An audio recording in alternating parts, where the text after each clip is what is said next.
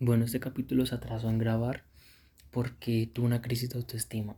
O sea, qué vaina tan loca. Yo creo que hace rato no me sentía así. Como desde que tenía como 17 años. O sea, qué puta mierda las hormonas. Pero bueno. Adolescentes hormonales. Así es que sigamos.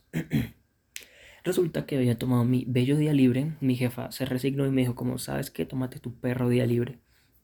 Esa mañana resulta que yo ya había cuadrado para verme con Eli, pero a la vez había cuadrado para verme con Anaí. Resulta que íbamos a ir nosotros a visitar a nuestra amiga Ana, la que vive en otra ciudad, vive en Tunja. Y se me había olvidado, se me iba a cruzar ambas, yo no sabía qué hacer, así que le escribí a Eli y le dije como, oye, pues el plan de hoy sigue presente. Yo tenía que tomar las circunstancias y pensar. Yo exclusivamente me iba a ver con Anaí para comprar el regalo de Ana. Entonces podía comprar el regalo rápidamente y luego ir a verme con, con Eli. Bueno, con tal. Eh, yo le escribí, no me contestaba, no me contestaba, pues ya era hora, entonces me fui con Anaí a comprar el regalo de Ana. Le compramos un bolso, unas pendejadas, no sé qué. Cuando es que tengo que aceptar que ya se estaba haciendo tarde. Era más o menos las 4 de la tarde y no recibí un mensaje de Eli. Y yo dije, me voy a dejar plantado de nuevo, me voy a joder el autoestima y voy a llorar. O sea, yo decía, voy a llorar frente a Anaí y Anaí me va a preguntar y lo va a tener que decir la verdad y me va a ver como un ridículo y ya. Lo importante es que me contestó. Me dijo que se había quedado dormido, que lo disculpara y que nos viéramos. ¿Que dónde? Yo recuerdo que en ese momento yo estaba en un centro comercial muy conocido que queda cerca de mi casa. Entonces, eh, yo, no, yo no sabía qué hacer. Entonces yo, la verdad, hice una jugada un poco estratégica. Le pregunté cómo en dónde le gustaría vernos, pero un lugar que no fuera ese centro comercial. Porque ese centro comercial, vamos a poner que se llama eh, Recreación La Montaña. Se llama ese centro comercial. Ese centro comercial va todo el mundo. Todo el mundo donde yo estoy en la universidad va a ese centro comercial. Mi familia, mis amigos, todos van allá. Y es probable que me encontrara con alguien. Y yo quería evitarme esa situación. Así que lo que hice fue decirle como... Mmm, como no nos veamos ahí, veámonos en otra parte donde te gustaría. Y me dijo, como no, veámonos en el Paseo San Rafael. El Paseo San Rafael es un centro comercial que queda cerca, pero no tan cerca. O sea, como a unos dos kilómetros y algo desde Recreación La Montaña. Entonces yo le di, tenía que inventarme ahí una excusa porque una de las normas que teníamos en la amistad es que nosotros no podíamos cambiarnos por, por un mal. O sea, está rotundamente prohibido, es ilegal cambiarnos por un mal.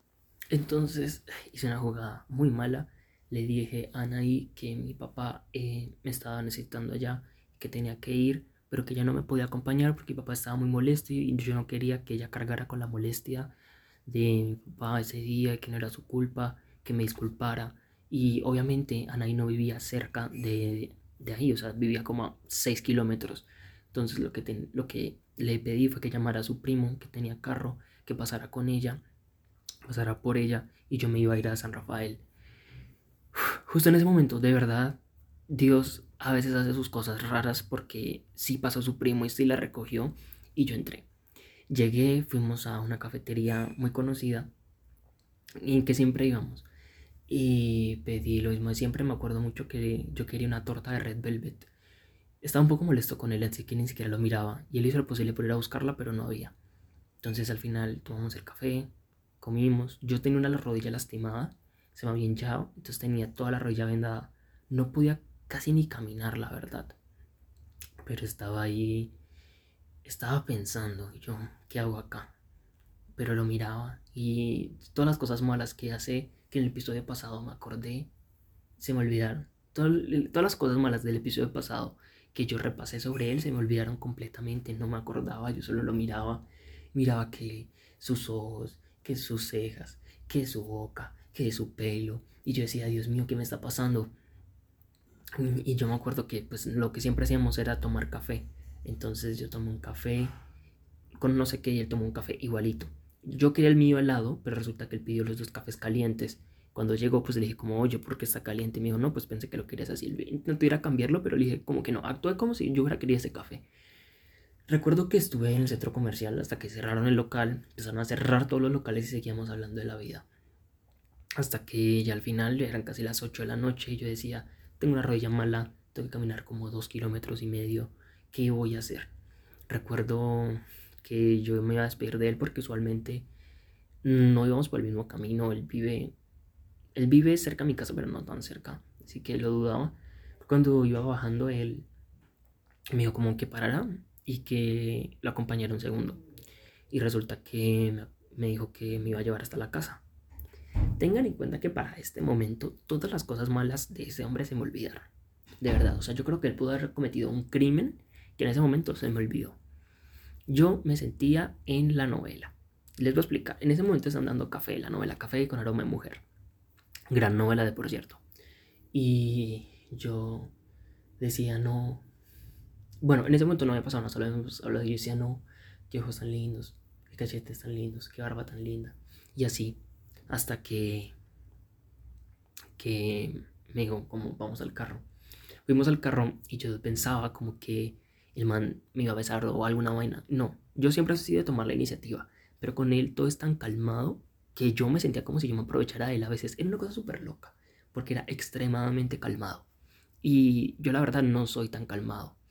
O sea, pues sí y no. O sea, como que depende de las circunstancias, pero en una relación no soy calmado. Cuando recuerdo que me dice, no, lo que pasa es que, eh, pues, ¿qué vas a hacer esta noche? Yo en ese momento, yo se me olvidó la pierna mala, se me olvidó mi familia, se me olvidó que tenía trabajo el día siguiente. Yo dije, no, no voy a hacer pues absolutamente nada, estoy súper disponible para cualquier plan. Pensé que era una indirecta como para decir como que ir a otra parte. Y yo no, estoy súper disponible, nadie me necesita mañana, nadie me necesita hoy. Y me dice como, ah, ok, entonces te llevo a tu casa. Y yo así de, ah, a la casa. Yo me había jurado, me había armado la película de la vida cuando me dijo, es que vamos a la casa, yo no supe ni, con qué cara responder. Fue como, bueno, pues sí, vamos a mi casa, ¿no? Con tal, me llevó a la casa, yo era el instructor de camino y se me olvidó un pedazo del camino y dimos como una oreja pendeja.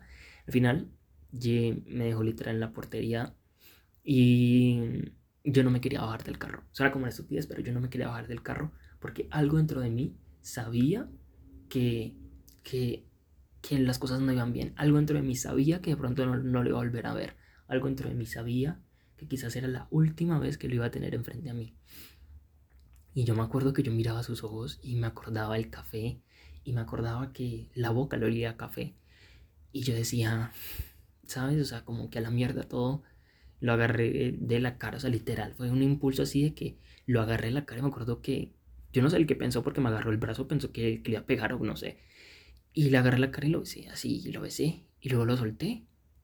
Y me acuerdo que le susurré algo, le dije como espero volverte a ver. Y salí pero pitado del carro, salí corriendo así, corriendo. Uh, subí las torres, las escaleras, todo, llegué al apartamento y lo primero que hice fue pensar y yo, fue puta, ¿qué acabo de hacer? Me había tomado un día libre justo para verme con él de mi trabajo. Había quedado a verme con mi amiga y la despaché casi que a las patadas por verme con él y lo había, lo había besado, o tengo que confesarlo, la verdad no había sido, no estaba bien, pero sí estuvo bueno.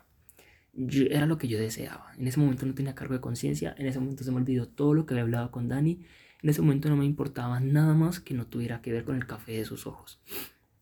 Así que en un intento un poco raro de volver a empezar la conversación, decidí hacerme el pendejo y le escribí. Eh, oye, qué pena por besarte, la verdad, no, no. Hice una charla de consentimiento, le como no sabía si tú querías besarme o no, porque tengo que tener en cuenta el consentimiento de las personas. Le escribí un súper párrafo así bien extraño, hablando del consentimiento y por qué estaba mal. Y él solo me dijo como, yo, a mí me gustó. O sea, fue su respuesta como, a mí me gustó.